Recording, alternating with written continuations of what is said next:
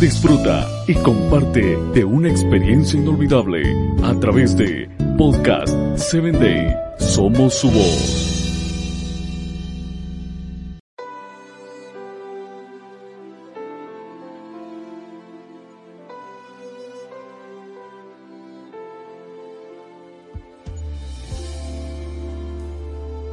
Bienvenido a la palabra que restaura, un espacio creado para ti, para que a través de los relatos bíblicos puedas conocer a Dios y el obre la restauración que tu vida necesita.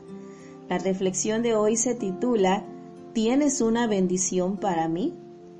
Y está basado en Génesis 27:38 que dice, y Esaú respondió a su padre, ¿no tienes más que una sola bendición, padre mío?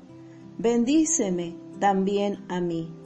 Y alzó Esaú su voz y lloró. Este momento fue el más angustiante en la vida de Esaú.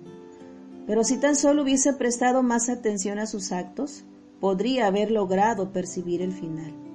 Aquel incidente de intercambiar la primogenitura por un plato de comida pareció un juego de niños, pero puso en evidencia el carácter de cada uno.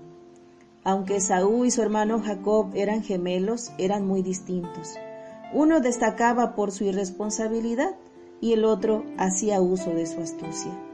Al intercambiar su derecho por un plato de comida, Esaú dejaba en claro que no había comprendido el privilegio de ser primogénito, mientras que Jacob, al estar siempre en segundo lugar, había logrado entender claramente la desventaja que tenía ante su hermano mayor. Así que cuando se presentó la oportunidad de negociar con su hermano, Jacob no la desperdició. Llegado el momento de dar el golpe definitivo para concretar su propósito, Jacob engañó a su padre, usurpando el lugar de su hermano. Que él actuara así no era de extrañarse. Lo extraño fue la reacción de Saúl, quien llorando a gritos pedía que su padre lo bendijera.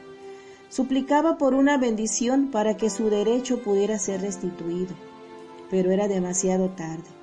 No porque su hermano había engañado a todos, sino porque desde mucho antes, desde que él menospreció la primogenitura, la bendición ya no le pertenecía.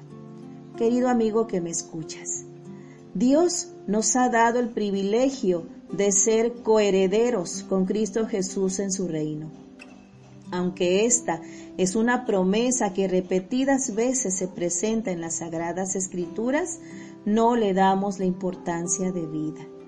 Como Esaú, tal vez no tengas idea de lo que esto significa, porque son cosas que en el momento no nos sirven, por eso nos atrevemos a quitar el valor que Dios ha depositado en ella.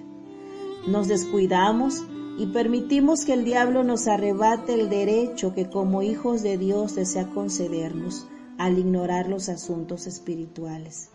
Seamos cuidadosos con los asuntos que Dios ha considerado imprescindibles para nuestra salvación. Cuidemos en todo momento la herencia que nuestro Padre Celestial nos ha concedido. Actuemos como hijos sabios en quien el Padre puede confiar, para que nuestro derecho a ser herederos de la vida eterna, por nada nos sea quitado. Te saluda tu amiga Telmi Telles y te invito a que me escuches en el siguiente episodio.